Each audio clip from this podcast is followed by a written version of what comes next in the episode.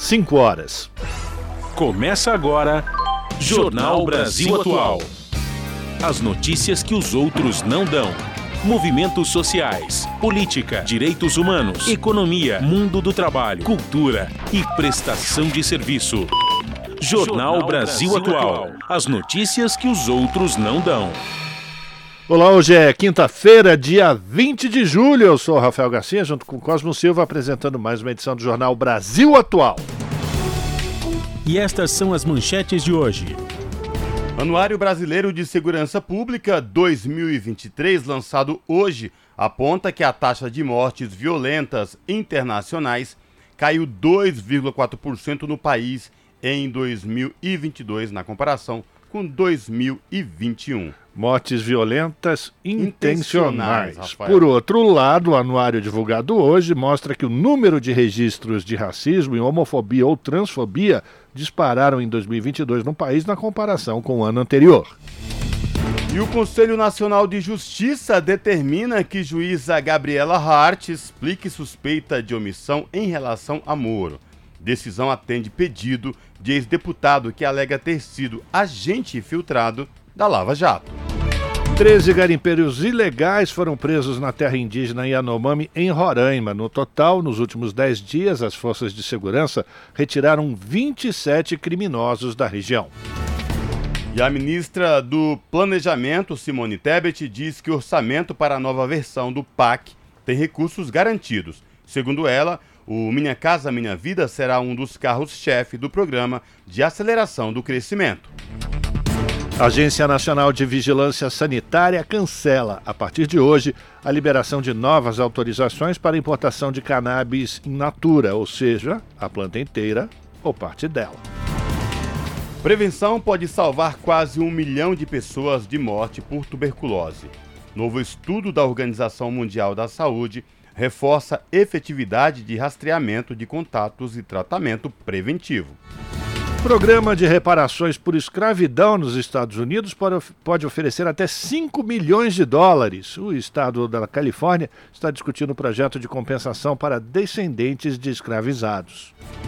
E a Copa do Mundo Feminina começou hoje com duas partidas envolvendo as anfitriãs Austrália e Nova Zelândia, que iniciaram a competição com vitória. Brasil estreia na segunda-feira. O confronto contra o Panamá vale pelo grupo F, que também conta com França e Jamaica. 5 horas, 2 minutos, horário de Brasília. Participe do Jornal Brasil Atual por meio dos nossos canais. No Facebook, facebook.com barra Rádio Brasil Atual. No Instagram, arroba Rádio Brasil Atual. Você participa também pelo Twitter, arroba RA Brasil Atual. Tem também o WhatsApp, o número é 11 96893 7672.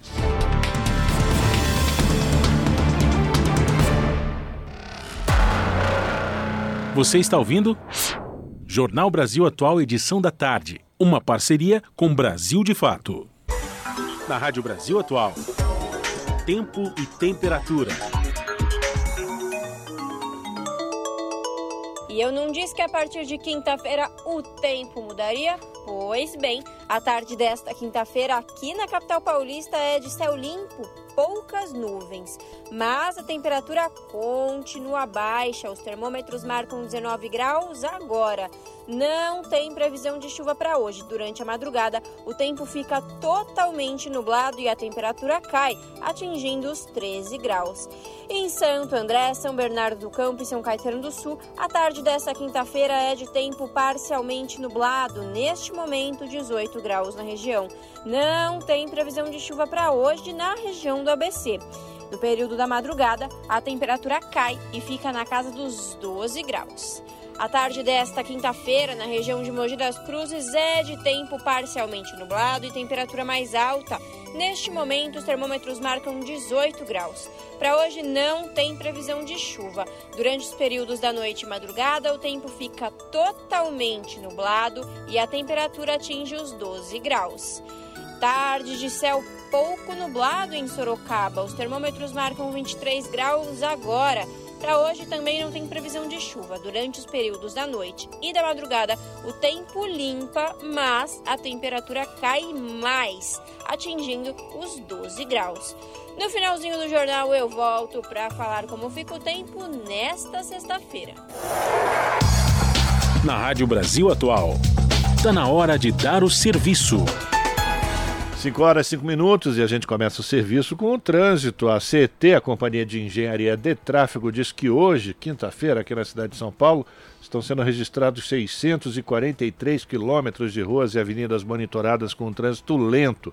A pior região é a Zona Sul, apresentando 187 quilômetros de lentidão, depois a Zona Oeste com 149, Zona Leste 126, região Central 96 e, por fim, região Norte com 85 quilômetros de ruas e avenidas com trânsito lento. No final da tarde, ensolarada e fria de quinta-feira aqui na cidade de São Paulo. Lembrando ao motorista que, se ele possui um carro com placas finais 7 ou 8, está proibido de circular no centro expandido da cidade de São Paulo até às 8 da noite. Portanto, atento para não levar uma multa. Vamos saber como é que está a situação do transporte público sobre trilhos com ele, Cosmo Silva. Boa tarde. Boa tarde, Rafael Garcia e ouvintes aqui do Jornal da Rádio Brasil Atual. Zapiando aqui o site do metrô, atualizado exatamente neste momento, 5 horas e 6 minutos. O metrô informa que todas as linhas operam em situação de tranquilidade neste momento para os passageiros. Tá? E, portanto, o passageiro que sai neste momento do trabalho e se dirige para suas residências ou quem vai precisar usar as linhas do metrô para o trabalho, Vai ter, não vai encontrar nenhum problema. O metrô informa que todas as linhas operam em situação de tranquilidade para os passageiros, 5 horas e 6 minutos. E esta mesma situação se repete nos trens da CPTM, que é a Companhia Paulista de Trens Metropolitanos, que atende aí a capital e Grande São Paulo, incluindo o ABC Paulista. A CPTM informa que todas as linhas também operam em situação de normalidade, sem nenhuma intercorrência para os passageiros. E por falar em Grande ABC, Rafael Garcia, como está a situação de quem pretende pegar a Anchieta ou a rodovia dos imigrantes neste momento? Se o motorista pegar imigrantes, não vai encontrar nenhum ponto de congestionamento. Segundo a concessionária que administra o sistema, está tudo tranquilo. Mas se o motorista pegar a via Anchieta, até, bom, até a região do ABC não vai encontrar também nenhum ponto de congestionamento, mas se o destino final for a Baixada Santista, desde a praça de pedágio até o final da serra, ele vai descer em velocidade lenta, isto porque baixou a neblina no alto da serra e a Polícia Rodoviária Estadual colocou em prática a Operação Comboio, que tem o objetivo de evitar engavetamentos, enfim, oferecer maior segurança para os motoristas que precisam chegar na Baixada Santista. Lá embaixo está tudo tranquilo, não há nenhum ponto de congestionamento. Se você puder, preferir, é, utilizar a imigrantes é melhor, viu? Vocês não vão encontrar tanta dificuldade assim. De resto, boa viagem.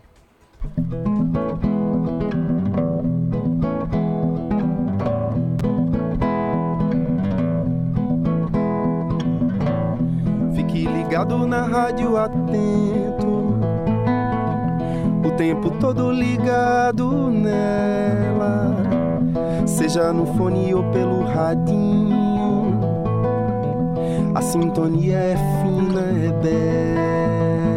bela. Rádio Brasil Atual.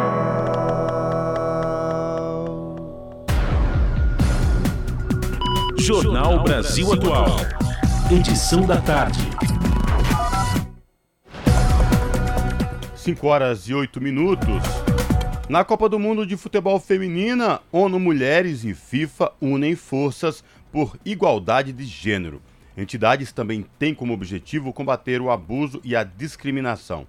O torneio deste ano tem potencial para alcançar mais de 2 bilhões de espectadores oferecendo oportunidade para celebrar conquistas das mulheres no esporte como parte de plano de igualdade de gênero. A FIFA aumentou o prêmio para a edição 2023. E quem traz os detalhes direto da ONU News em Nova York é a Mayra Lopes. A ONU Mulheres e a Federação Internacional de Futebol, a FIFA, estão se reunindo durante a Copa do Mundo Feminina na Austrália e na Nova Zelândia, que começa nesta quinta-feira. O torneio quer celebrar habilidades e conquistas das equipes e jogadoras, promover a igualdade de gênero no futebol e prevenir o abuso e a discriminação dentro e fora do campo. A expectativa é que a Copa seja vista por mais de 2 bilhões de pessoas este ano, o maior público da história para um único esporte feminino. Para as entidades, isso oferece uma oportunidade de celebrar as conquistas femininas no esporte e um avanço tanto para o futebol feminino quanto para a igualdade de gênero. O correspondente da SBS Austrália, emissora parceira da ONU News, Jason Matias, traz detalhes sobre o início dos jogos. O torneio começa no dia 20 de julho, com a Nova Zelândia e Noruega fazendo a partida de abertura, seguida pela Austrália contra a Irlanda, horas depois.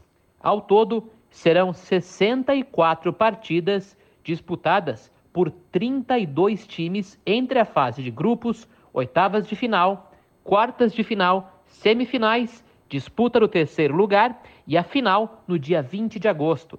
Segundo a ONU Mulheres, globalmente as jogadoras continuam lutando com menos oportunidades profissionais, uma enorme diferença salarial, menos patrocínios, menos tempo de transmissão na mídia e condições de jogo desiguais. Quando as atletas são bem-sucedidas, elas enfrentam regularmente uma reação tóxica de abuso online e offline. A Austrália e a Nova Zelândia estão concediando o torneio pela primeira vez.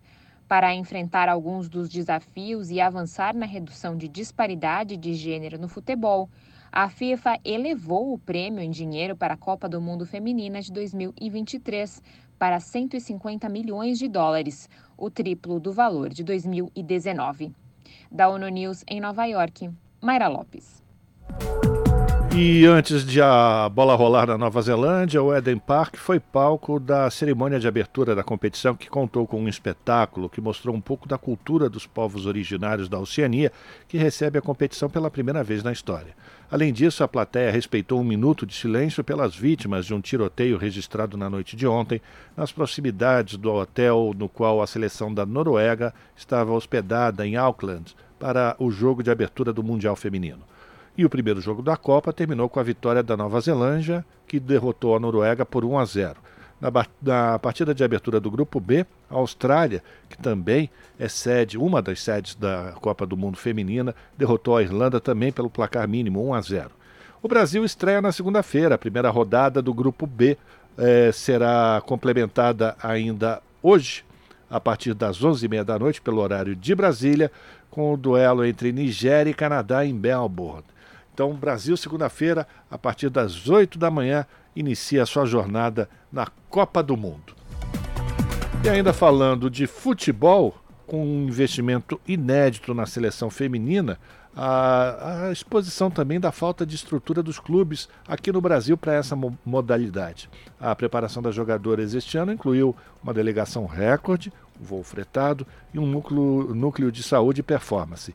Quem vai trazer os detalhes do Brasil de Fato é Jéssica Rodrigues. Este ano, a expectativa para a seleção brasileira é alta. A estrutura montada para a preparação das jogadoras é inédita. A verdade é que o futebol feminino no Brasil está longe de ter o investimento que precisa, mas o progresso para a Copa de 2023 pode ser uma inspiração para os clubes de futebol feminino de todo o país. Amanda Viana é comentarista do Planeta Futebol Feminino, projeto independente de cobertura do futebol feminino. Para ela, é importante enxergar esses avanços como algo necessário para todos os clubes. Lógico que a questão financeira pega muito ainda. Nós ainda temos muitos clubes que não conseguem ter ali é, o investimento necessário. Temos alguns clubes que, na minha visão, têm dinheiro, mas não aplicam esse dinheiro da forma mais inteligente a potencializar o talento que existe ali. Amanda explica que, além das dificuldades impostas aos clubes femininos, existe pouco incentivo para meninas jogarem futebol por isso, elas acabam começando a treinar com idade mais avançada. Nós temos poucas categorias que começam cedo, são poucos os lugares, então muitas vezes a gente acaba vendo meninas tendo que jogar com meninos para poderem conseguir jogar na sua idade ali. É, esse é um ponto que, que acho que vem evoluindo, mas ainda precisa evoluir mais, porque a sua entrada no esporte Quanto antes ela vier, você começa a trabalhar é, fundamentos, é, mentalidade, as questões de base mesmo. A administradora da página Rainhas da Copa, projeto que aborda notícias e curiosidades da Copa Feminina, Tatiane Vidal, acredita que a seleção brasileira é uma das mais fortes do mundo pela sua história eu vejo muito que os clubes podem é, ajudar a seleção feminina, né? Na minha cabeça funciona dessa forma. Para mim, os clubes é, é, é, é um fenômeno tipo rio para o mar, sabe? O, a seleção feminina seria um mar e os, e, e os clubes seriam aqueles rios, né, que fornecem para um mar. Então, eu entendo que os clubes fortes fortalecem o futebol feminino, os clubes brasileiros, né? Porque mais que tenham clubes lá fora, estrangeiro e tal, as jogadoras do Brasil todas elas não conseguem é, entrar no mercado estrangeiro. Então, o mercado das jogadoras brasileiras é aqui no Brasil. O primeiro mercado delas é aqui no Brasil. Então, se tem um mercado forte, se tem um campeonato forte, se tem um campeonato dinâmico, fortalecido, né, com todas as, é, as arestas né, apuradas, né, com a CBF ajustando isso aí para jogadoras e tal, fortalece a seleção feminina. Para a Tatiane, a prova de que o futebol feminino tem evoluído no país é a profissionalização das jogadoras. Agora as meninas sabem jogar, as meninas têm tática. Você vê as meninas do sub-15, sub-13, você fica impressionado. As meninas jogando com meninos e fala, cara, era só isso que precisava, né? De alguém que falasse assim, ó, é a perna esquerda que você bate. Não, não, tá errado. Não é essa mão, a mão você tem que botar pra trás, né? A cabeça desse jeito. Coisas que parecem bobas para meninas, porque eles aprendem desde criança. A menina já aprendeu com 18, 19 anos. A Copa do Mundo de Futebol Feminino acontece do dia 20 de julho a 20 de agosto, na Nova Zelândia e Austrália. E o primeiro jogo do Brasil Brasil acontece no dia 24 contra o Panamá. Eu queria falar pra, pra galera assistir a Copa, né, independente do horário. Vai ser bacana, vai ser legal. Não só o Brasil, tem muita jogadora boa, é, de verdade, tem jogadoras maravilhosas. Do Rio de Janeiro, para a Rádio Brasil de Fato, Jéssica Rodrigues. Você está ouvindo? Jornal Brasil Atual, edição da tarde. Uma parceria com Brasil de Fato. 5 horas 16 minutos. O Fórum Brasileiro de Segurança Pública lançou nesta quinta-feira o Anuário Brasileiro de Segurança Pública 2023. De acordo com um estudo, a taxa de mortes violentas intencionais caiu 2,4% no país em 2022 na comparação com o ano anterior. São consideradas mortes violentas não intencionais aquelas decorrentes de homicídios dolosos, latrocínio, lesão corporal seguida de morte, intervenção policial e morte de policiais. Apesar da queda nos índices, o Norte e o Nordeste ainda têm os estados mais violentos.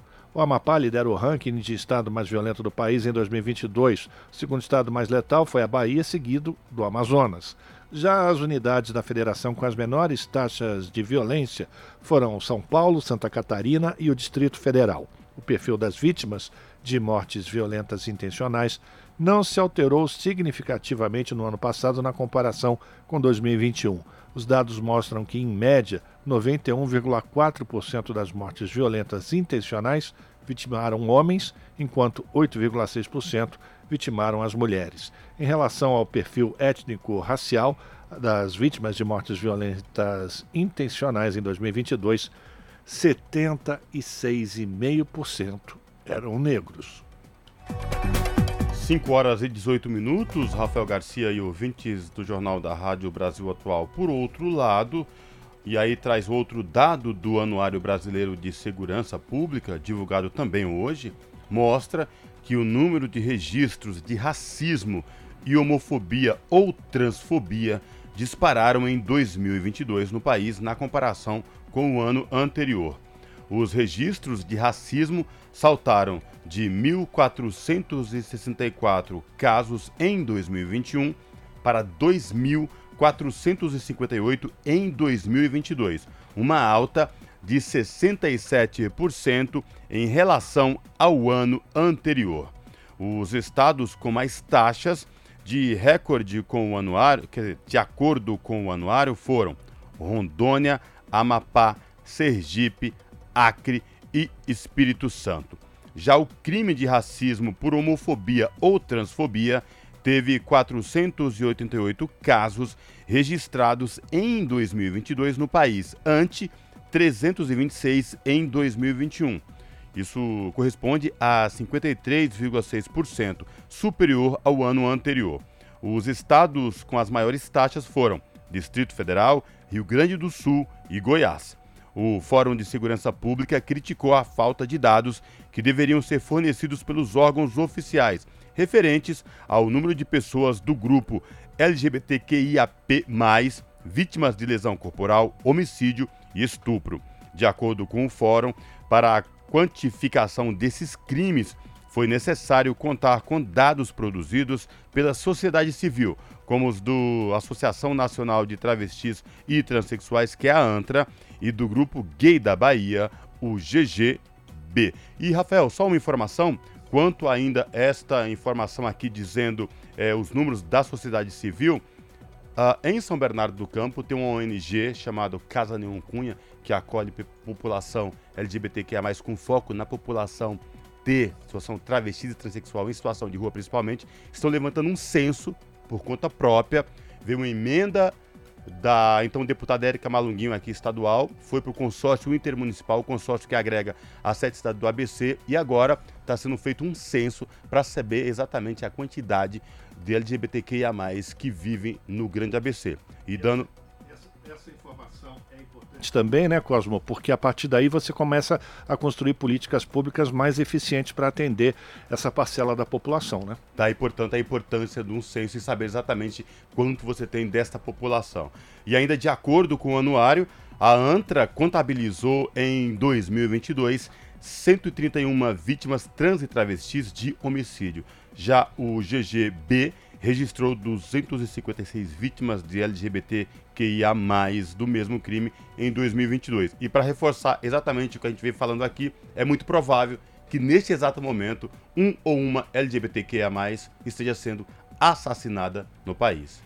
Situação difícil. 5 horas 21 minutos e um estudo sobre políticas de combate ao racismo e às desigualdades de gênero é apresentado na Câmara dos Deputados lá em Brasília. A repórter Amanda Aragão acompanhou o lançamento.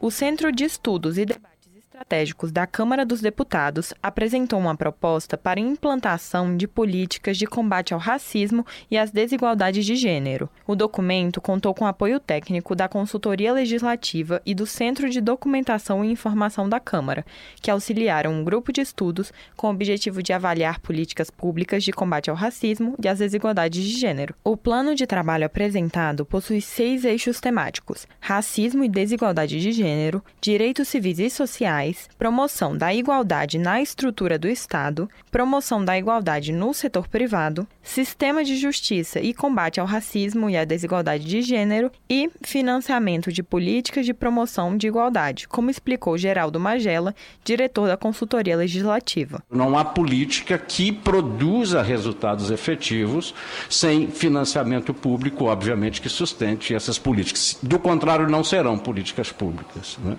Então, no entorno desses seis eixos, nós podemos organizar um conjunto de atividades de peso e produzir um estudo que, ao final, ele, ele, ele vai marcar aqui a história dos SEDES, para as relatoras do plano de trabalho, a deputada Benedita da Silva, do PT do Rio de Janeiro, e a deputada Dandara, do PT de Minas Gerais, a expectativa é de que o documento produzido seja impresso e distribuído pelo Brasil, por exemplo, em instituições de ensino públicas e privadas. A deputada Dandara lembrou que o Brasil foi o último país da América a abolir a escravidão, uma abolição tardia e que não prestou suporte algum ao povo escravizado. Que a gente possa também sair desse momento encaminhando proposições legislativas. Quais são os principais projetos de leis, as principais agendas que o parlamento deve enfrentar para combater as várias manifestações de racismo? Esse Estado ainda tem uma dívida com o nosso povo, porque nós não conseguimos construir a reparação para o povo negro. A deputada Benedita da Silva afirmou que as consequências da colonização resultam, nos dias de hoje, na discriminação consciente e inconsciente, que geram as desigualdades raciais. Elas não são só sociais, não é verdade, elas são, sobretudo, desigualdade racial. Porque se você olhar na pirâmide social, você vai ver quem é que é pobre, quem é que mora na favela, quem é que está em mais condições, quem não está na universidade, quem com o número de quem chega aqui no Congresso Nacional. A proposta de plano de trabalho, políticas públicas de combate ao racismo e às desigualdades de gênero na construção de um Brasil justo e desenvolvido pode ser acessada na página do Centro de Estudos e Debates Estratégicos no portal da Câmara dos Deputados, em câmara.leg.br. Da Rádio Câmara de Brasília, Amanda Aragão. Jornal Brasil Atual. Edição da tarde. São 5 horas e 24 minutos. Em novo livro, César Callejon descreve a hierarquia moral da desigualdade. Autor faz uma espécie de genealogia da elite no Brasil e descreve os mecanismos usados por ela para se manter no comando. Calejon conversou com Luana Ibelli, que comanda o programa Central do Brasil, produzido pelo Brasil de Fato e apresentado aqui na TVT sobre o lançamento do livro. Vamos acompanhar. O jornalista e escritor César Calejon acaba de lançar o livro Esfarrapados: Como o elitismo histórico-cultural moldou as desigualdades no Brasil. Ele investiga aspectos da nossa formação social e como as desigualdades são reproduzidas no Brasil contemporâneo. Para saber mais sobre o trabalho, eu converso com ele agora. César Calejon, seja bem-vindo. Obrigada por estar aqui com a gente. Ô, Luana, querida, eu que te agradeço e muito obrigado por me receber. Vamos lá, para começar o nosso papo, queria que você explicasse quem são esses esfarrapados que você coloca logo no título do livro. Os esfarrapados do título desse livro vem de uma dimensão do trabalho do Paulo Freire, que é uma influência muito forte a qual eu fui exposto durante a minha vida. Eu não sou pedagogo, não sou uh, professor, mas eu venho de uma família. Minha mãe é doutora em psicologia e é uma educadora freiriana. Então, eu tenho por influência, eu cresci nesse contexto do trabalho do, do Paulo Freire, Luana, que te diz que uh, ele dedica o trabalho dele para os esfarrapados do mundo e para as pessoas que com esses esfarrapados se identificam e, ao se identificar, sofrem, mas, sobretudo, lutam. Então, a dimensão, o título do, do trabalho Esfarrapados tem essa dimensão do trabalho da educação freiriana que o Paulo Freire propõe e tem como influência primária o trabalho da minha mãe, que é doutora em psicologia e é uma, é uma educadora freiriana. E o que é o elitismo histórico-cultural que você também traz aí no título do livro e quais as consequências disso, principalmente para os trabalhadores de hoje? O elitismo histórico-cultural, essa categoria com a qual eu trabalho nesse livro, a meu ver, é uma força, como o próprio nome diz, histórica e cultural, que organiza os arranjos da sociedade com base em categorias de distinção, de forma a criar uma espécie de gramática da desigualdade e, em última análise, uma hierarquia moral que organiza o funcionamento social, político e econômico do país. Por que, que isso é importante? E o Esfarrapados, eu começo com base nessa discussão que envolve essa dimensão do desenvolvimento humano. Todo substrato da extrema-direita, não só nacional, mas ao redor do mundo, Luana, parte de uma premissa elementar de que existem seres humanos que são mais fortes e outros que são mais fracos por natureza, biologicamente. O desenvolvimento humano, esse é o tema, por exemplo, que uh, esses pedagogos que, eh, pedagogos que eu te falei uh, estudam, não só minha mãe, mas outras pessoas que me cercam e outras pessoas que, que eu entrevistei nesse processo, essas pessoas estudam e argumentam que o desenvolvimento humano ele é fundamentalmente cultural. Ele tem, ele uh, acontece de forma cultural sobre. Eu vou resumir porque senão o tempo que a gente tem aqui eu não alcanço comunicar tudo que eu quero. Ele acontece de forma cultural sobre a base biológica da nossa espécie. Uma vez que você entende isso, que o desenvolvimento humano ele, é, ele é cultural e ele não é meramente biológico, você ganha propriedade para compreender que isso também se aplica, em última instância, para a forma como as nossas sociedades, a nossa coletividade e o país se organiza.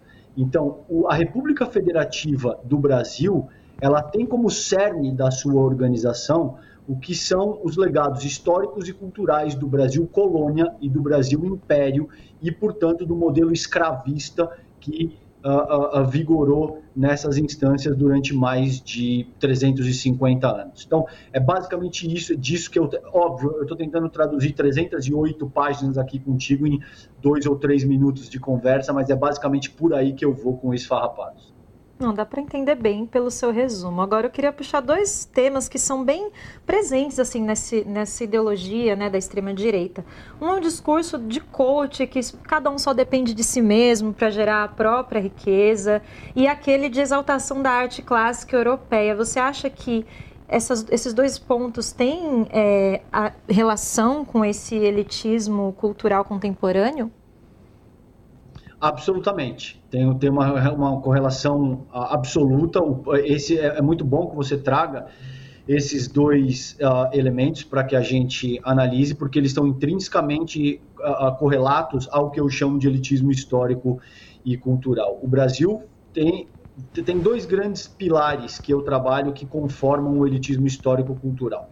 O primeiro dele é o capital, enquanto processo enquanto forma, modo de produção, vamos resumir assim. O segundo é a invasão europeia nas Américas, sobretudo a partir do fim do século XV e começo do século XVI. Esses dois pilares, eles formam um modelo de sociabilidade que tem como parâmetro centra, central da nossa sociabilidade a competição e, consequentemente, a desigualdade. E é um tipo de competição que tem como premissa elementar esses valores eurocentristas que você acabou de salientar. Então é muito fácil, se você pega só um exemplo com base reagindo à provocação que você está propondo aí.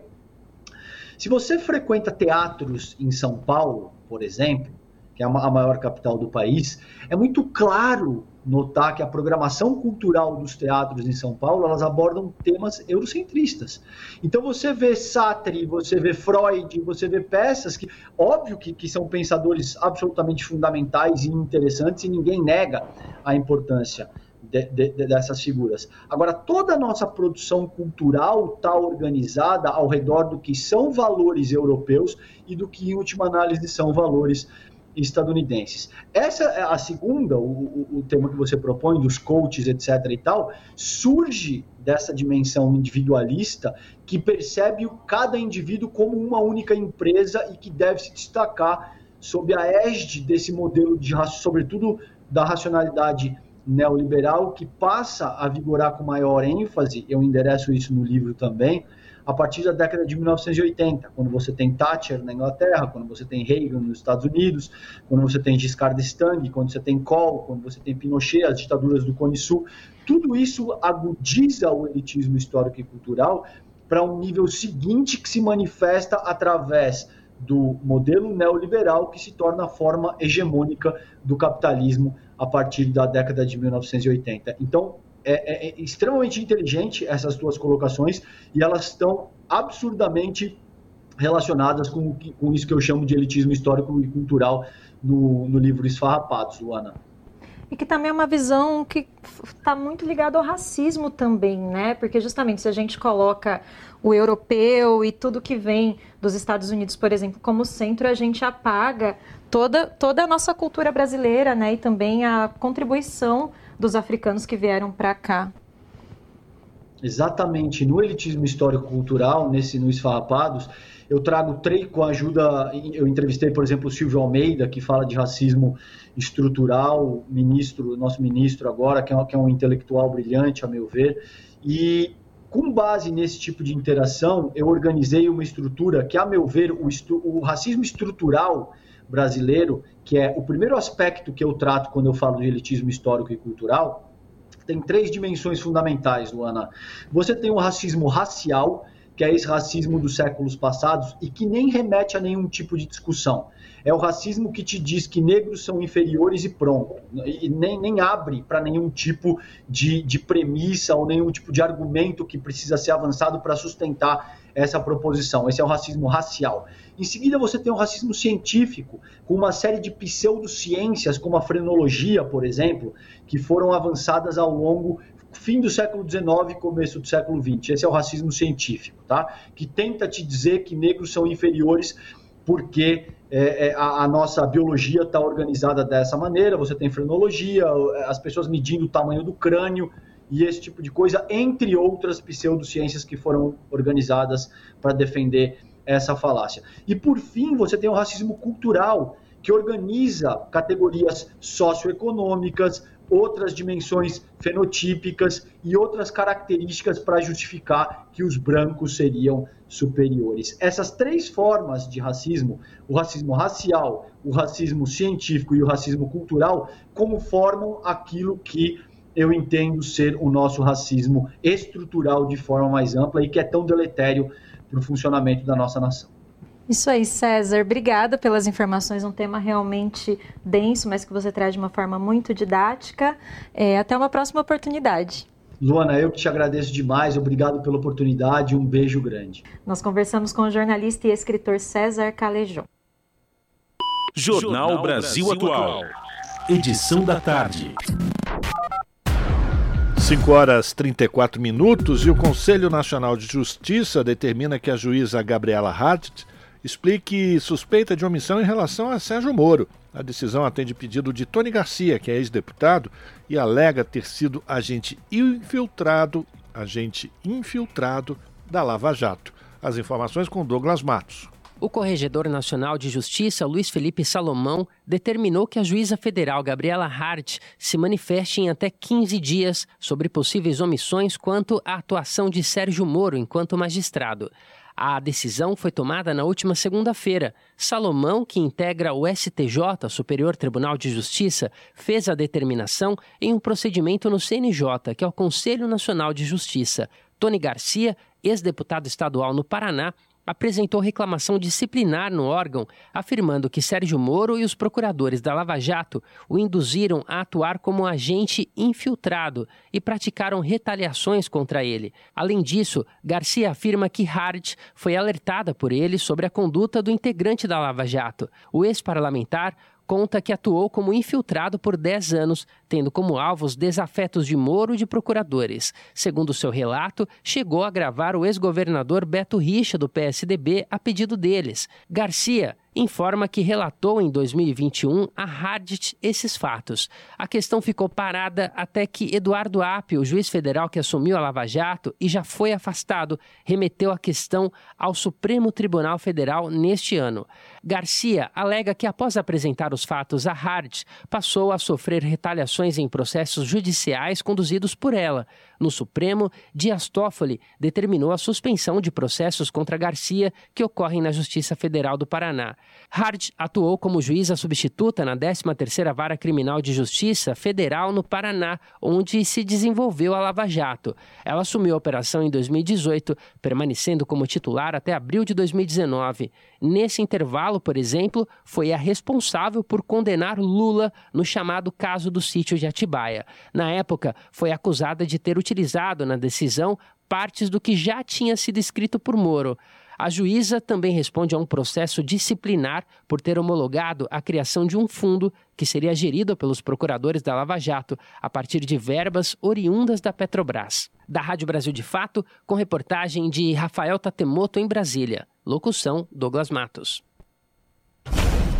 Você está ouvindo? Jornal Brasil Atual, edição da tarde. Uma parceria com Brasil de Fato. 5 horas e 37 minutos. Nas sessões deste, que totalizaram 90 sessões, o plenário aprovou 76 projetos de lei no Senado, entre eles a igualdade salarial entre homens e mulheres e a divulgação obrigatória das listas de espera por vagas em escolas públicas. O líder do governo no Congresso Nacional, o senador Randolfo Rodrigues, ressaltou que o primeiro semestre foi produtivo para o Palácio do Planalto, citando a aprovação do novo marco fiscal que voltou para a Câmara. Da Rádio Senado, quem traz os detalhes é Érica Christian. De fevereiro a julho, o plenário do Senado realizou 90 sessões com a aprovação de 76 projetos de lei de autoria de senadores, deputados e de outros poderes. Entre os destaques estão o atendimento prioritário para mulheres vítimas de violência no Sistema Nacional de Emprego a implementação de medidas de prevenção a desperdícios da água e seu reuso, a validade indeterminada para laudo de deficiência permanente, o atendimento diferenciado a pessoas com deficiências nas centrais telefônicas, a dedução no imposto de renda de doações feitas a projetos científicos. A igualdade salarial e remuneratória entre homens e mulheres, a divulgação obrigatória da lista de espera por vaga nas escolas públicas, a licença maternidade para atletas profissionais e o programa Escola em Tempo Integral. Ao citar a aprovação do novo marco fiscal que limita os gastos públicos, das medidas provisórias da esplanada dos ministérios e da recriação do Bolsa Família, Minha Casa Minha Vida e Mais Médicos e da indicação do advogado Cristiano Zanin para o Supremo Tribunal Federal, o líder do governo no Congresso Nacional, senador Randolfo Rodrigues do Amapá, avalia que o primeiro semestre foi positivo quanto à pauta do presidente Lula no Senado e reforçou a defesa pela redução dos juros pelo Banco Central. Foi uma pauta virtuosa. Retomamos o Minha Casa Minha Vida, retomamos os mais médicos, retomamos todos os programas sociais. Nós temos uma projeção de inflação dentro da meta, o que era inimaginável em dezembro. Nós temos uma projeção de juros futuros reduzidas. Agora já estamos projetando a possibilidade de crescimento de 3% da nossa economia. Então, o Brasil já está decolando e só está faltando o senhor Roberto Campos Neto baixar a taxa Selic a partir agora é, de agosto, que é a única coisa que falta. Além das quatro medidas provisórias do presidente Lula, o plenário também aprovou 13 do ex-presidente Bolsonaro. O vice-líder do PL, senador Jorge Seife, de Santa Catarina, destacou que a oposição aprovou os projetos considerados prioritários para o país, incluindo a indicação de dois novos diretores do Banco Central. E lembrou o recuo do governo quanto às mudanças no marco do saneamento básico após cobranças dos oposicionistas. Tiveram várias propostas do governo, questão da, do próprio marco do saneamento que foi alterado, nós criticamos a questão do, dos ministérios, o arcabouço fiscal muitas discussões importantes. Nós temos feito um papel de oposição responsável, ou seja, aquilo que for bom para o Brasil, para o brasileiro, independente se for direita, esquerda, vermelho, verde, amarelo, nós precisamos ajudar o Brasil. Não podemos fazer uma oposição por oposição. O plenário também aprovou a indicação de ministro do Tribunal de Contas da União, do novo diretor da ABIN, Luiz Fernando Correia, de seis diretores do DENIT e de 32 embaixadores e de 21 acordos internacionais.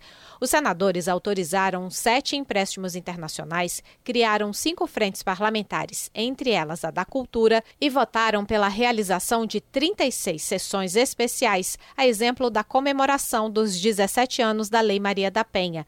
Duas emendas à Constituição foram promulgadas. Uma delas trata da concessão de serviços lotéricos.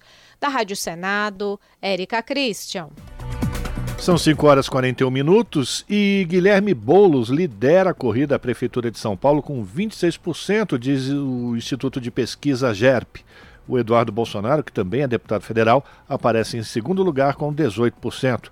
Quem traz as informações direto de Brasília é o repórter Rafael Tatemoto, do Brasil de Fato. O deputado federal Guilherme Boulos, do PSOL, aparece liderando a corrida à Prefeitura de São Paulo. É o que aponta um levantamento realizado pelo Instituto GERP, o parlamentar e integrante do MTST aparece com 26% das intenções de voto. Eduardo Bolsonaro, também deputado federal, aparece em segundo lugar com 18%. A pesquisa entrevistou por telefone 800 eleitores paulistanos com mais de 16 anos, entre os dias 10 e 17 de julho. A margem de erro é de 3,54 pontos percentuais e o intervalo de confiança é de 95,55%. Ainda de acordo com o levantamento, 22% afirmaram que não votariam em nenhuma das opções e 17% não souberam opinar. O atual prefeito Ricardo Nunes, do MDB, aparece com apenas 6%. Ele é seguido por Tabata Amaral, do PSB, com 5% e por Rodrigo Garcia, do PSDB, com 3%. Fecham a lista Kim Kataguiri, do União Brasil, com 2% e Fernando Holliday, do Republicanos, com 1%. A rejeição entre os principais colocados não repete a ordem de preferência. Quase metade dos respondentes, cerca de 48%, rejeitam Eduardo Bolsonaro. O percentual de Boulos é de 31% e o de Nunes 11%. O nome de Guilherme Boulos como candidato à prefeitura pela esquerda foi definido em um acordo entre o PSOL e parte da direção nacional do PT. Para isso, o deputado abdicou de uma candidatura ao governo do estado em 2022 para que o PT apoiasse o nome dele na capital paulista. Parte do PT, entretanto, resiste à manutenção do compromisso estabelecido no ano passado. Já na direita, apesar de a pesquisa GERP indicar tanto o nome de Eduardo Bolsonaro quanto de Nunes na pesquisa estimulada, o cenário está longe de uma definição. Isso porque a tática eleitoral do bolsonarismo para a maior capital do país se divide em duas opções: uma é ter um candidato alinhado ao núcleo bolsonarista. A outra é investir em uma aliança com Nunes, para ter mais condições de evitar uma vitória da esquerda. De Brasília, da Rádio Brasil de Fato, com informações da redação em São Paulo, Rafael Tatemoto. São 5 horas e 42 minutos. A ministra do Planejamento e Orçamento, Simone Tebet, afirmou que o orçamento para a nova versão do Programa de Aceleração do Crescimento, o PAC, já tem orçamento garantido. Segundo ela, o Minha Casa Minha Vida será um dos carros-chefe do programa. A ministra não detalhou valores, apenas disse que a verba para as obras da faixa 1 do programa habitacional, a que atende as famílias com renda de até dois salários mínimos, terá um orçamento considerável. Segundo diversas construtoras, a verba atual de 9,6 bilhões de reais é insuficiente para cobrir a demanda do Minha Casa Minha Vida até o fim do ano. Tebet, no entanto, assegurou que o assunto foi levado em conta nas reuniões para a elaboração do novo PAC. Alegando que o anúncio do valor cabe à Casa Civil e ao Ministério das Cidades, a ministra não revelou valores nem para o Minha Casa Minha Vida, nem para o PAC. Tebet deu a declaração após se reunir com o ministro da Fazenda, Fernando Haddad, e com a presidenta da Caixa Econômica Federal, Rita Serrano, na sede do Ministério da Fazenda. Segundo ela, o encontro serviu para fazer um balanço dos seis primeiros meses do governo e para avaliar perspectivas para o segundo semestre. E a dívida de países quintuplica em 20 anos e compromete o orçamento de nações mais pobres. Quase metade da população mundial vive em países que gastam mais com débitos do que com saúde ou educação. As informações com Douglas Matos. Cerca de 3 bilhões e 300 milhões de pessoas, mais de 41% da população mundial, vivem em países que hoje gastam anualmente mais com o pagamento das dívidas do que investem em saúde ou educação, por exemplo. Essa é a principal conclusão do estudo Um Mundo de Dívidas, divulgado neste mês pela ONU, a Organização das Nações Unidas. Segundo esse estudo, a dívida pública de todos os países do globo quintuplicou em 20 anos, saiu de 17 trilhões de dólares em 2002 e atingiu 92 trilhões no ano passado, cerca de 450 trilhões de reais hoje.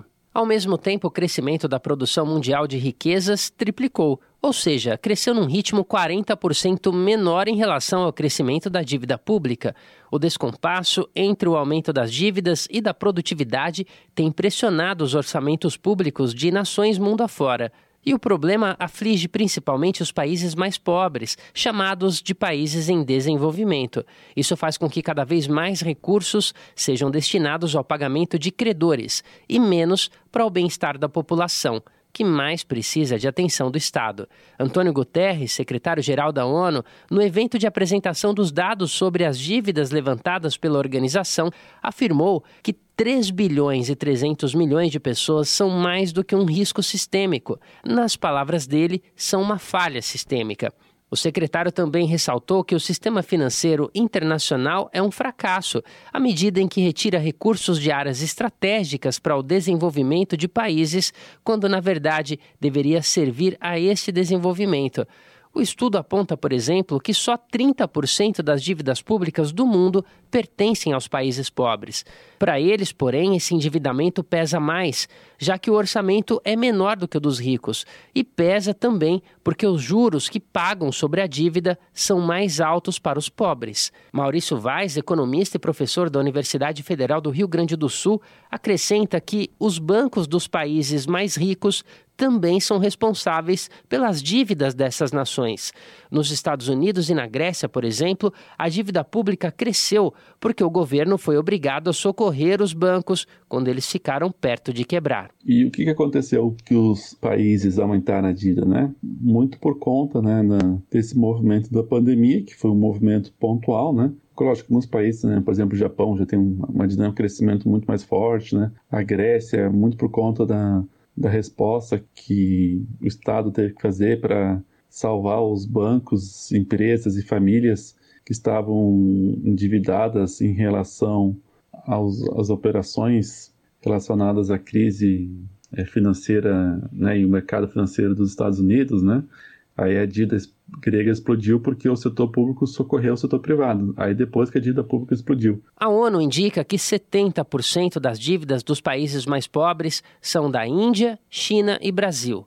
Aqui, a taxa básica de juros da economia Selic, que serve de referência para a dívida pública, é hoje de 13,75% ao ano, a mais alta do mundo, segundo o governo federal. Monitoramento realizado pela organização Auditoria Cidadã da Dívida informa que, em 2022, o governo brasileiro gastou mais de 4 trilhões de reais. E disso, 1 trilhão e 870 bilhões foram destinados a pagamentos de juros e da própria dívida, ou seja, 46% do total. Na educação, foram 2,7%. Na saúde, apenas pouco mais de 3%, como explica o professor Maurício Vaz. O essencial é corte a taxa de juros, né? A cada um ponto percentual tem uma dinâmica na dívida de 30, 40, 30, 40 bilhões de reais, depende do patamar da dívida, agora que dos juros, no caso, agora com juros está mais alto, é, se aproxima de 40 bilhões. Quando o juros está mais baixo, esse um ponto percentual se aproxima dos 30 milhões mas ela fica isso. Então, se tivesse se reduzir de forma um pouco mais significativa a taxa de juros, isso seria o principal fator para reduzir a dinâmica da dívida pública no Brasil. Vaz ressalta que a dívida pública em si não é ruim. O problema é quando ela aumenta de forma desequilibrada com o crescimento da economia, o que não é o caso do Brasil. De São Paulo, da Rádio Brasil de Fato, com reportagem de Vinícius Konchinski. Locução: Douglas Matos. 5 horas e 50 minutos e a FEBRABAN, a Federação Brasileira de Bancos, divulgou alerta para golpes envolvendo o programa Desenrola Brasil. Segundo a entidade, criminosos podem aproveitar o programa para aplicar golpes por meio de links falsos e da engenharia social que usa técnicas para enganar o usuário para que ele forneça dados confidenciais, além de realizar transações financeiras para o golpista. Nessa primeira fase do programa, o Desenrola Brasil, as instituições financeiras limpam o nome das pessoas com débitos de até 100 reais. Mas atenção, não é que a dívida está perdoada, ela continua. Apenas o devedor deixa de ficar com o nome sujo e pode contrair novos empréstimos e fazer operações como fechar contratos de aluguel. Ainda a possibilidade de renegociação de débitos com bancos por devedores com renda de até 20 mil reais. O desenrola só abrange dívidas contraídas até o dia 31 de dezembro do ano passado. A Febraban orienta que as pessoas interessadas em renegociar as dívidas dentro do Desenrola Brasil busquem informações apenas dentro dos canais oficiais dos bancos que aderiram ao programa, como nas agências, no internet banking ou em seus aplicativos bancários.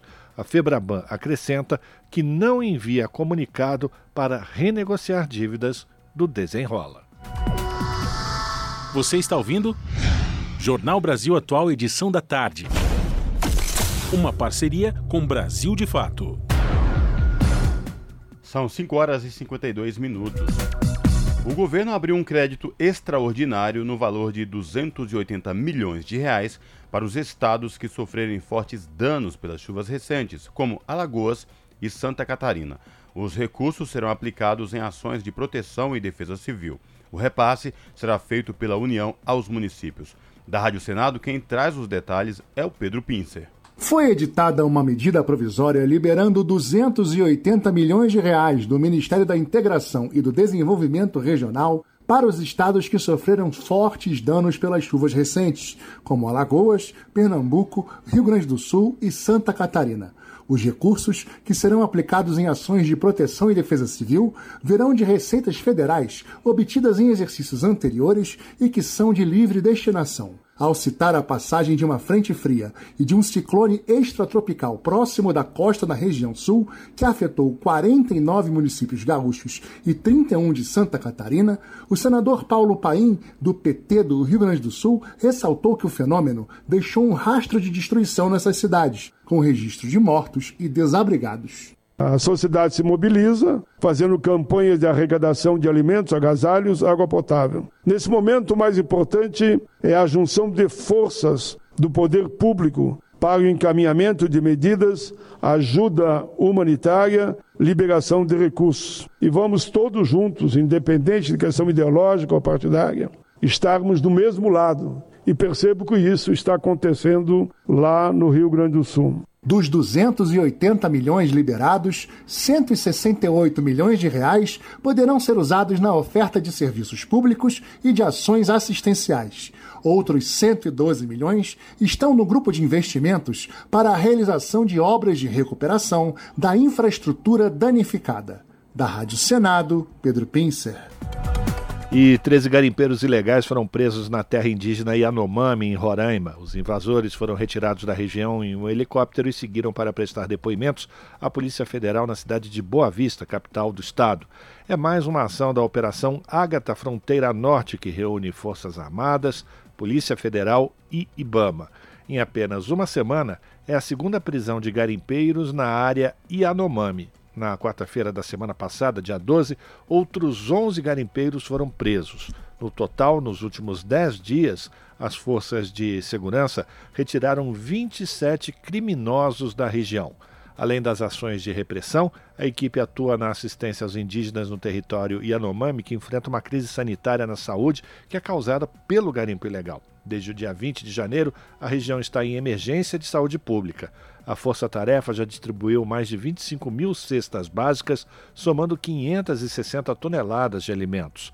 Também foram realizados cerca de 2.400 atendimentos médicos e mais de mil lançamentos de cargas com suprimentos para os indígenas a partir de aeronaves. Esse é o Jornal Brasil Atual, edição da tarde. Uma parceria com Brasil de Fato. São 5 horas e 55 minutos. O governo federal prevê inflação mais baixa e PIB mais alto para 2023.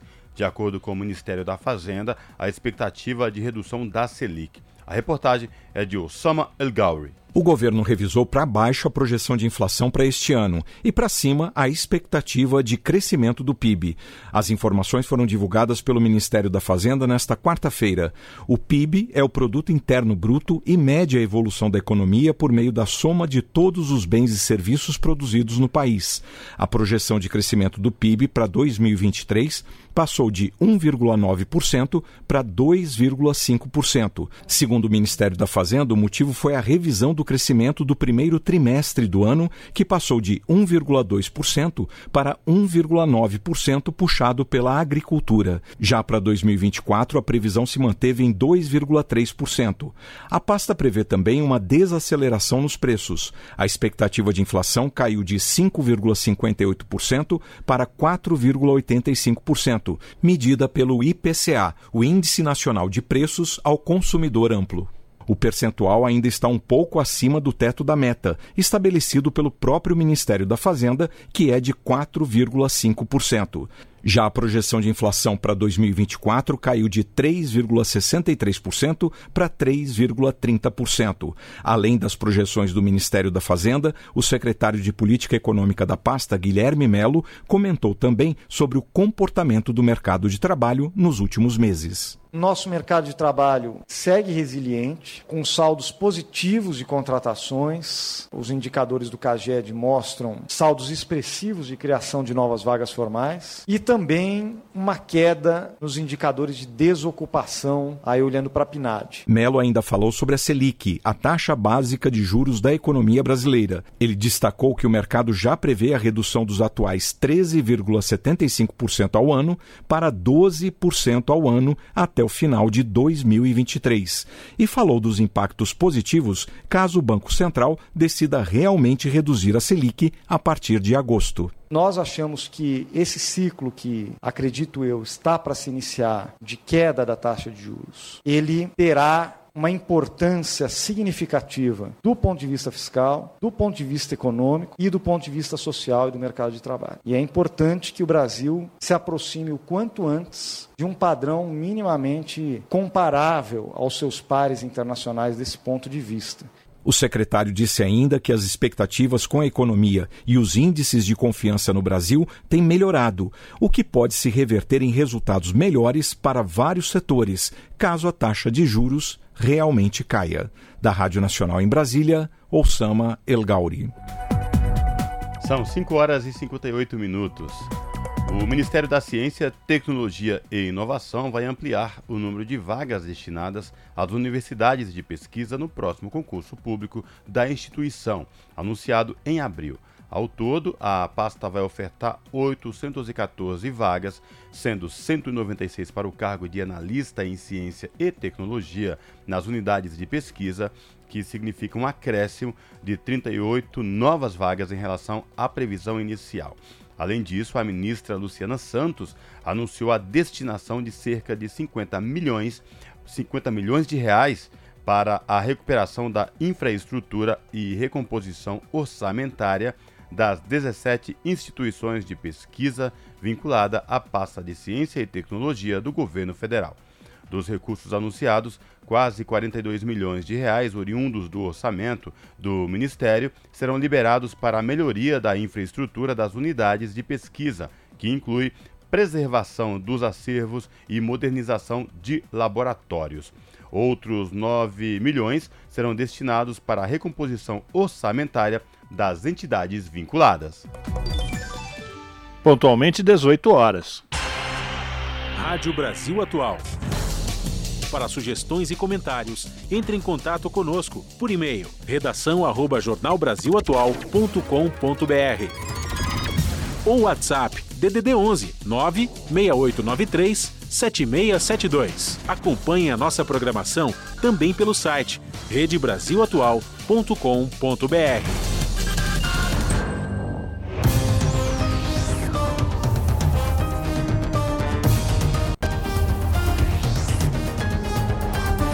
Seis horas, vamos fazer contato com a redação da TVT para a gente conhecer os destaques da edição dessa quinta-feira do seu jornal, que começa pontualmente às sete da noite pelo canal 44.1 Digital, que tem o sinal aberto para toda a região metropolitana de São Paulo. E quem vai trazer os destaques da edição de hoje é a apresentadora do seu jornal aqui na TVT, Ana Flávia Quitério. Olá, Flavinha, boa noite. Diga aí, o que é que temos para hoje?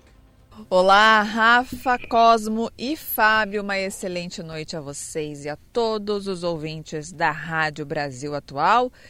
Finalmente, quinta-feira, sempre falo aqui na redação, é um pezinho já na sexta que já está mais próximo do final de semana, então a gente já fica um pouquinho mais animado. Não que não devêssemos ficar animados outros dias, claro que ficamos também. Mas aí tem toda aquela questão, né? Vamos descansar, final de semana chegando, uma comemoraçãozinha a mais. E claro, quinta-feira o seu jornal ainda nem começou, temos muitas notícias e informações para vocês às sete da noite. Bora lá então com as principais. A Prefeitura de São Paulo segue com atraso na entrega do resultado do censo dos cortiços. Esses dados eles são fundamentais na elaboração de políticas públicas para a habitação. O último levantamento, para vocês terem ideia, ele foi feito em 2001, há mais praticamente duas décadas, né? É, e essa é, espera né, de tantos anos, ela prejudica muito o desenvolvimento de políticas públicas na cidade, que tem um alto déficit de moradias. Então, é bem importante o resultado, a entrega desse censo, em questão de ter um planejamento né, de políticas públicas na questão habitacional, já que temos, aí, como eu disse, um grande déficit de moradias, e também a questão do plano diretor né, sobre verticalização. É, isso também atrapalhou muito, porque foi votado esse plano diretor e nem tinha saído o resultado do censo, talvez isso ajudaria para ele ter sido votado de uma outra maneira. Bom, voltando aos destaques, o IPEA, Instituto de Pesquisa Econômica Aplicada, calcula que mais de 280 mil pessoas vivem nas ruas do país. A quantidade de brasileiros sem ter onde morar disparou durante a pandemia e a crise econômica. Mas a maior parte das soluções que o poder público tem tomado para resolver o, pro o problema ferem os direitos humanos, que é o caso, por exemplo, aqui em grandes capitais, né? exemplo de São Paulo, por exemplo, é, em que situações a gente vê constantemente a retirada de pertences das, desses moradores em situação de rua. E claro, é preciso um conjunto de políticas públicas que consigam diminuir essa população e garantir também acolhimento né, em saúde, trabalho, moradia. Não adianta só tirar ali da onde eles estão, porque eles vão para outros locais, eles não têm uma estrutura. Né? E não é só acolher durante em épocas de frio em abrigos para que possa ter um local para dormir. Tem que ser um acolhimento é, quase que é, rotineiro, né, ali diariamente. e também ter toda uma prestação de serviço, retirada para retirar documentos, é, um meio caminho ali para que se haja um, um, emprego, né? Porque na verdade não adianta ter um, um lugar para morar, mas não ter a condição para se sustentar. Então isso vai muito além. De acordo com o IBGE, na cidade de São Paulo, ainda continuando no exemplo, são mais de 11 milhões de moradias e elas estão vazias. Moradias essas, aí a gente volta a falar sobre a questão do censo, é, que estão vazias e que poderiam servir né, como um, um abrigo, como é, um local para que de acolhimento para essas pessoas. Né? São tantos imóveis abandonados que poderiam servir para tantas outras coisas boas para quem não tem nada. E para encerrar, é, começa nesta sexta-feira o Festival de Inverno de Garanhuns, que reunirá diversas atrações culturais ao longo de 10 dias na cidade do Agreste Pernambucano. Olha que delícia! Vocês vão acompanhar mais detalhes na reportagem do Afonso Bezerra, que é o nosso parceiro do Brasil de Fato. E eu tinha falado que era para encerrar, mas uma bem rapidinha aqui, que também vai entrar no seu jornal, é sobre a questão das condições dos motoristas e cobradores de ônibus de Salvador, por exemplo, né? É, um terço das viagens feitas dentro das grandes cidades brasileiras é do transporte público, principalmente de ônibus. E essa pesquisa que a gente vai rodar na reportagem da Fundacentro mostra que a rotina estressante dos motoristas e cobradores de ônibus, aí pegamos exemplo a cidade de Salvador, na Bahia, podem provocar diversos problemas de saúde, como doenças cardiovasculares e gastrointestinais. Para mais notícias e informações, vocês já sabem. Pontualmente às sete da noite trazemos todas elas completíssimas para vocês. Um bom jornal. Cosmo, Rafa e Fábio, beijão grande para todo mundo e até daqui a pouco. Jornal Brasil Atual, edição da tarde. Uma parceria com Brasil de Fato. São 6 horas e 6 minutos. O governo federal criou uma força-tarefa para ampliar a aquisição de alimentos produzidos pela agricultura familiar por meio de compras públicas. A iniciativa envolve cinco ministérios: o do Desenvolvimento Agrário, Saúde, Educação, Defesa, Desenvolvimento e Assistência Social. E a Companhia Nacional de Abastecimento, que é a CONAB, que assinaram um acordo de cooperação técnica. O acordo é uma forma de impulsionar o programa de aquisição de alimentos que prevê que, no mínimo, 30% das compras públicas de gêneros alimentícios devem ser oriundos da agricultura familiar, para destinação posterior a projetos de combate à fome. Recriado por medida provisória em março, o PAA foi aprovado pelo Congresso Nacional este mês de, e deverá ser sancionado pelo presidente Luiz Inácio Lula da Silva. 6 horas e 7 minutos e o STF, o Supremo Tribunal Federal, derrubou dispositivos de Bolsonaro que flexibilizavam o controle de agrotóxicos. A corte considerou que normas enfraqueciam a fiscalização e traziam riscos para o meio ambiente e a população. Quem traz as informações é a Nara Lacerda. O STF, Supremo Tribunal Federal, anulou trechos de um decreto presidencial de 2021 que afrouxava regras para uso de agrotóxicos no Brasil. Assinado pelo ex-presidente Jair Bolsonaro, do PL, o texto regulamentava a lei referente à produção, pesquisa e registro de venenos agrícolas em território nacional. Na decisão da Corte, as determinações derrubadas foram consideradas inconstitucionais. Entre elas está o dispositivo que passou a responsabilidade de determinar o limite máximo de resíduos de agrotóxicos e o intervalo de segurança de aplicação dos produtos somente ao Ministério da Saúde. Anteriormente, a decisão era definida em conjunto com os Ministérios da Agricultura, Pecuária e Abastecimento e do Meio Ambiente. A relatora do processo, ministra Carmen Lúcia, considerou o fim da atribuição compartilhada um nítido retrocesso socioambiental ela também apontou enfraquecimento nas políticas de fiscalização no trecho da regulamentação que derrubava a obrigação de envio ao poder público de laudos sobre impurezas por parte de titulares de registros de agrotóxicos. Segundo o decreto de Bolsonaro, as empresas precisavam apenas guardar o documento. Alan Tigel, membro da coordenação da campanha permanente contra os agrotóxicos, afirma que a decisão do STF, com um placar de 8 a 2, representa uma vitória significativa. Ele ressalta também o simbolismo do voto enfático da relatora. No entanto, Tigel pontua que partes importantes do decreto de Bolsonaro não foram consideradas inconstitucionais.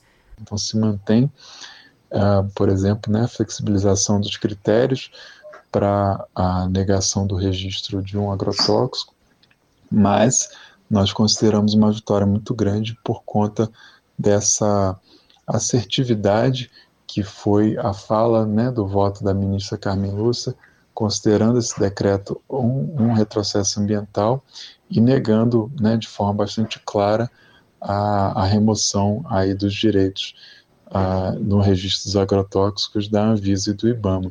Então, para nós, né, é, a importância desse julgamento vai muito além do decreto em si, mas ela se coloca aí de forma fundamental na luta que teremos logo adiante contra o pacote do veneno.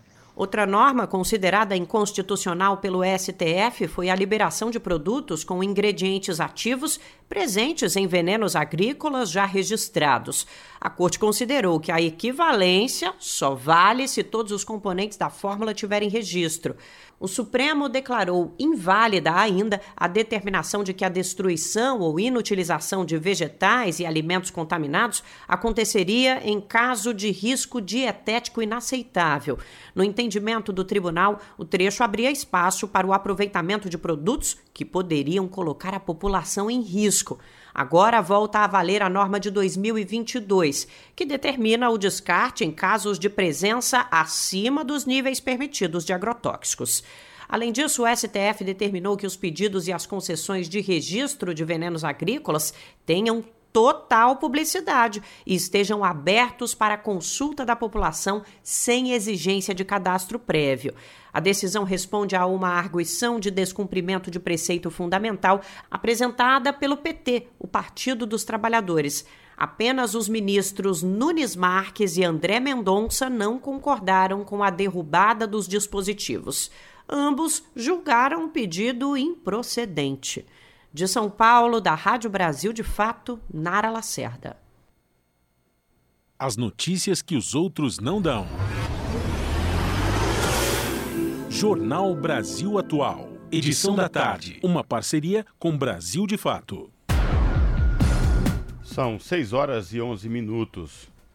A partir desta quinta-feira não serão concedidas pela Anvisa, Agência Nacional de Vigilância Sanitária, novas autorizações ou comprovantes de cadastro para a importação de cannabis in natura, ou seja, a planta inteira ou partes dela.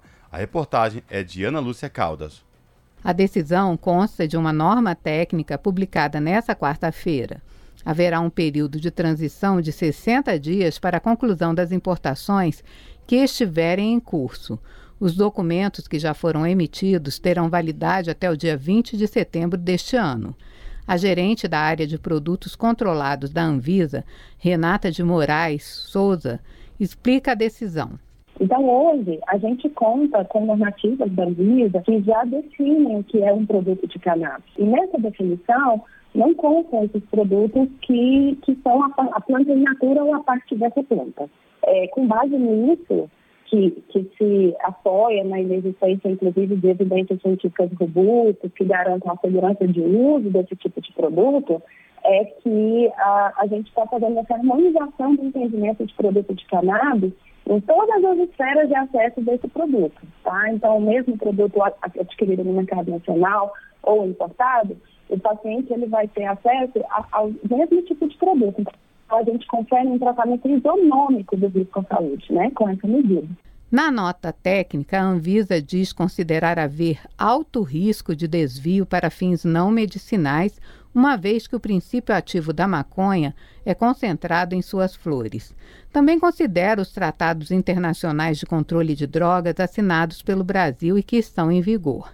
A Anvisa disse ainda que a regulamentação atual dos produtos de cannabis no Brasil não inclui a permissão de uso de partes da planta, mesmo após o processo de estabilização e secagem ou mesmo nas formas rasuradas, trituradas ou pulverizadas. Segundo Renata Souza, os produtos derivados de cannabis para uso medicinal, mediante prescrição, continuam autorizados. Essa lista de produtos, é, ela é publicada no site, ela tem o objetivo só de facilitar o processo de importação por essas pessoas físicas ela, esses produtos não são comercializados por empresas, pessoas jurídicas no Brasil. Eles são importados por pessoas físicas. Sim, a diferença é que dentre esses produtos não podem conter produtos que contenham a planta. Os detalhes sobre a portaria podem ser acessados no site gov.br/anvisa. Com informações da Agência Brasil, da Rádio Nacional em Brasília, Ana Lúcia Caldas. São 6 horas 14 minutos e a prevenção pode salvar quase um milhão de pessoas de morte por tuberculose. Um novo estudo reforça a efetividade de rastreamento de contatos e tratamento preventivo. Mais de 850 mil vidas seriam salvas, sendo 700 mil crianças. Regimes curtos e acessíveis podem facilitar a ampliação massiva da prevenção. Da ONU News em Nova York, quem traz os detalhes é o Felipe de Carvalho mais de 850 mil pessoas podem ser salvas até 2035 com tratamento preventivo de tuberculose. A informação é de um estudo publicado nesta terça-feira na revista britânica The Lancet. Cerca de 25% da população mundial está infectada e corre o risco de desenvolver a doença ativa, que causa complicações graves. A Organização Mundial da Saúde, OMS, recomenda o tratamento preventivo da tuberculose para aqueles com maior risco de infecção, incluindo quem tem contato domiciliar com um paciente e pessoas vivendo com HIV.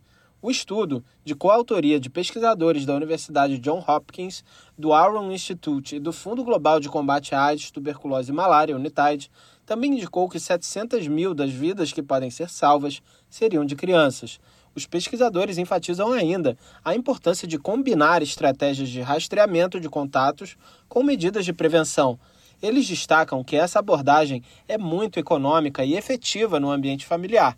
O impacto foi particularmente alto entre crianças menores de 5 anos, que correm maior risco de morte. Os autores consideram que, embora tenha havido progresso na prevenção da tuberculose entre as pessoas que vivem com HIV, é preciso focar em manter os membros da família, especialmente as crianças, livres da doença quando um dos pais é contaminado. A Unidade destaca que novos regimes de tratamento preventivo podem eliminar a infecção antes que ela se transforme em doença ativa. Existem opções curtas, como o 3HP, um regime de tratamento tomado uma vez por semana durante 12 semanas, e o 1HP, um tratamento diário que dura um mês. Negociações lideradas pela Unitide, pelo Instituto Aron e parceiros reduziram o preço desses tratamentos em mais de 70% desde 2017. Da ONU News em Nova York, Felipe de Carvalho. Esse é o Jornal Brasil Atual, edição da tarde. Uma parceria com Brasil de Fato. São 6 horas e 17 minutos. Existe consenso para eliminar as sanções contra a Venezuela, é o que diz Nicolás Maduro. O presidente celebrou reunião entre governo e oposição realizada na Bélgica.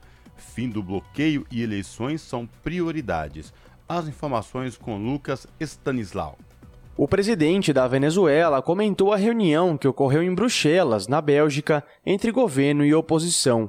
Nicolás Maduro disse que as partes chegaram a um consenso sobre eliminar sanções contra o país. Ele afirmou que é preciso haver diálogo e respeito e que a Venezuela seguirá seus processos sociais e políticos. A emissora Telesur, Maduro ressaltou que na mesa de diálogo houve um consenso de que é preciso eliminar as sanções ao seu país e acrescentou, abre aspas, então que se cumpra o consenso, fecha aspas. Essa foi a primeira vez que representantes do governo e da oposição da Venezuela se reuniram publicamente para dialogar desde novembro do ano passado.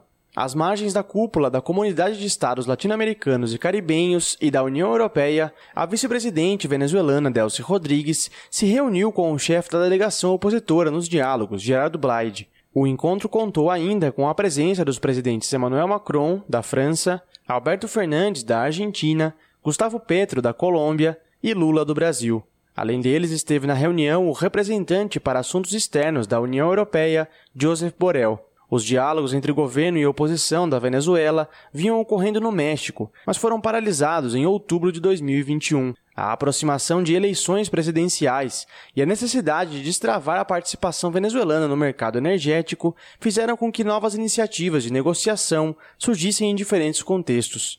O governo exige o fim das sanções impostas pelos Estados Unidos e pela União Europeia, enquanto a oposição pede a definição de um calendário eleitoral para o próximo pleito presidencial. Os temas foram abordados na reunião realizada na Bélgica com latino-americanos e europeus. E de acordo com a declaração conjunta resultado do encontro, a suspensão do bloqueio está condicionada à realização de eleições. De Caracas, na Venezuela, para a Rádio Brasil de Fato, Lucas Stanislau. 6 horas e 19 minutos e o chefe da Organização das Nações Unidas sugere criação de entidade especializada em inteligência artificial. Antônio Guterres faz recomendação em sessão inédita no Conselho de Segurança sobre Tecnologia. De Nova York, as informações chegam com Mayra Lopes. Nesta terça-feira, o Conselho de Segurança das Nações Unidas promoveu o primeiro debate sobre inteligência artificial. A sessão, organizada pelo Reino Unido, que ocupa a presidência rotativa do órgão, busca discutir as oportunidades e riscos da inovação na paz e segurança globais. O secretário-geral da ONU, Antônio Guterres, sugeriu aos países membros a criação de uma entidade especializada no tema, capaz de maximizar os benefícios da tecnologia e mitigar seus potenciais riscos. I urge the Council to approach this technology with a sense of urgency, a global lens and a learner's mindset. Para Guterres, a governança da inteligência artificial requer um olhar universal. Ele explica que poderosos modelos de tecnologia já estão disponíveis para o público em geral. O secretário-geral disse que a inovação traz desafios, como a falta de rastreabilidade e a liderança do setor privado, tendo poucos paralelos com outras tecnologias estratégicas. Para ele, a melhor abordagem seria mapear os desafios existentes e, ao mesmo tempo, monitorar e responder a riscos futuros. Além disso, Guterres defende a integração do setor privado, sociedade civil, cientistas independentes e impulsionadores da inteligência artificial.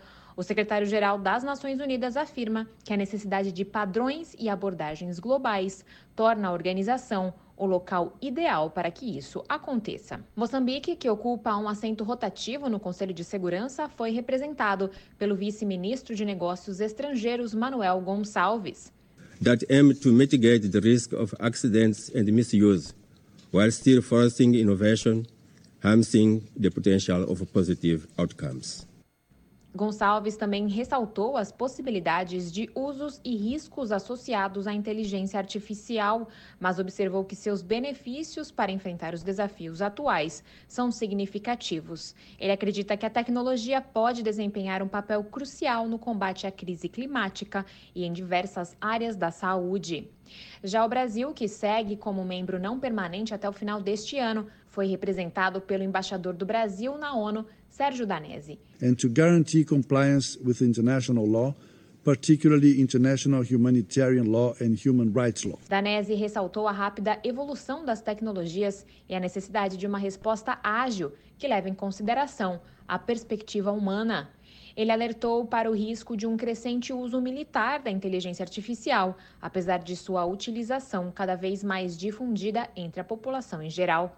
O representante brasileiro também defendeu a importância de envolver todas as partes interessadas nos próximos passos, incluindo a discussão na agenda da Assembleia Geral para envolver mais nações no debate. Da ONU News em Nova York, Mara Lopes. São 6 horas e 23 minutos.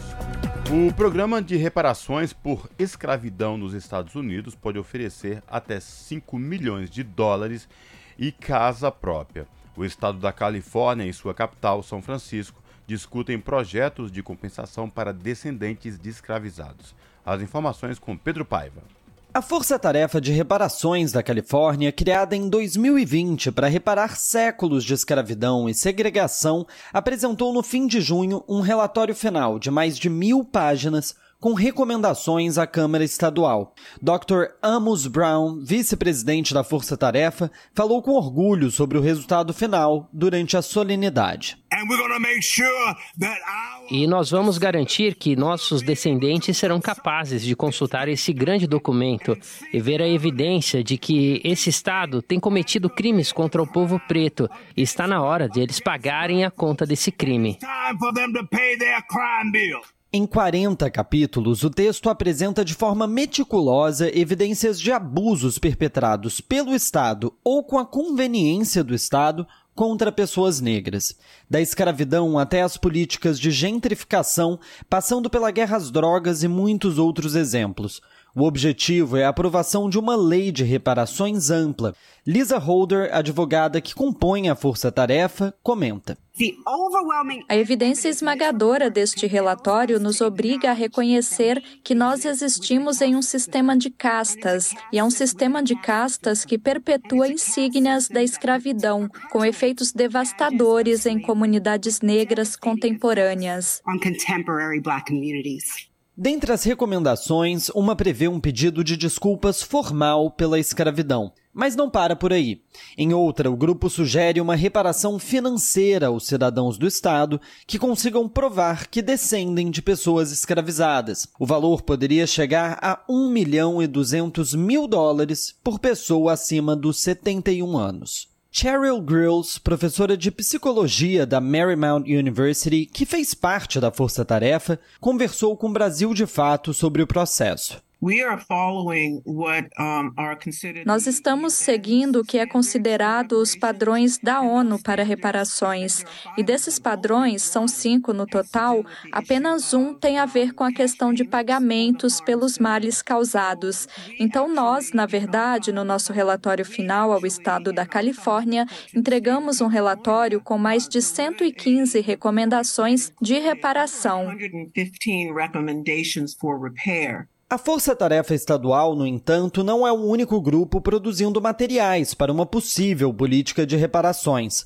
Na cidade de São Francisco, um comitê criado pela Prefeitura apresentou propostas ainda mais profundas no sentido financeiro. Dentre elas, compensações financeiras de 5 milhões de dólares por residente que se qualifique, casa própria pelo custo de 1 dólar e garantia de salário anual acima de 97 mil dólares durante 250 anos. As propostas de São Francisco levantam um debate sobre se a cidade teria capacidade de arcar com os custos. Doutora Grills fala mais sobre o assunto. Não existe quantia de dinheiro que consiga compensar as atrocidades pela crueldade, pela desumanização de pessoas afrodescendentes neste país e no mundo. O que é justo quando se está falando sobre negar direitos às pessoas? O que é justo quando se fala de tirar a vida das pessoas? O que é justo quando, durante gerações, se negou direitos a pessoas que outros cidadãos têm o privilégio de ter? Are privileged to have. A ideia não agrada os políticos mais conservadores. Em 2019, Donald Trump afirmou em uma entrevista que uma reparação seria algo muito incomum.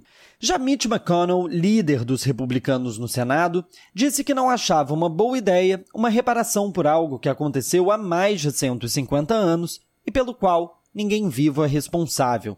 Outro argumento comum usado pelos críticos é de que as medidas seriam uma espécie de racismo reverso. Doutora Grills discorda. Quando as pessoas começam a jogar esse termo racismo reverso, para mim é um exemplo de tentativa de desviar a atenção dos problemas reais. Nós não estamos pedindo para receber mais do que outras pessoas. Nós estamos dizendo, nos trate de forma igual. Isso não é racismo reverso. Isso é chamado de democracia. É tudo que a gente quer. De Nova York, nos Estados Unidos, para a Rádio Brasil de Fato, Pedro Paiva. Na Rádio Brasil Atual, tempo e temperatura. A sexta-feira na capital paulista ainda será de temperatura mais baixa, friozinho. O dia será de céu limpo, de sol e céu azul. Sem previsão de chuva. A temperatura máxima será de 23 graus e a mínima de 13 graus.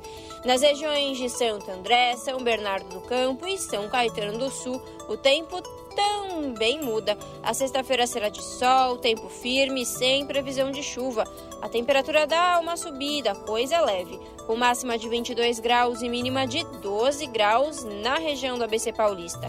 E em Mogi das Cruzes, a sexta-feira também será um dia de sol, tempo limpo e firme, sem chance de chuva.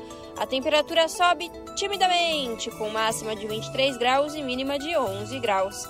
E em Sorocaba, sexta-feira será um dia ensolarado, de tempo limpo, entre pouquíssimas nuvens. E não tem previsão de chuva, não. A temperatura sobe, mas os períodos da manhã e da noite continuam mais gelados, uma coisa bem típica da estação, né? A temperatura máxima será de 25 graus e a mínima de 12 graus. Larissa Borer, Rádio Brasil Atual. E a gente termina aqui mais uma edição do Jornal Brasil Atual, que teve trabalhos técnicos dele, Fábio Balbini. Na apresentação, Cosmo Silva e este que vos fala, Rafael Garcia. Você vai ficar agora com o papo com o Zé Trajano. E às sete da noite, não se esqueça, você tem pela TVT o seu jornal com a Ana Flávia Quitério. A todas e todos que nos acompanharam, um ótimo final de quinta-feira. E amanhã, a partir das cinco da tarde, a gente tem mais um encontro. Até lá!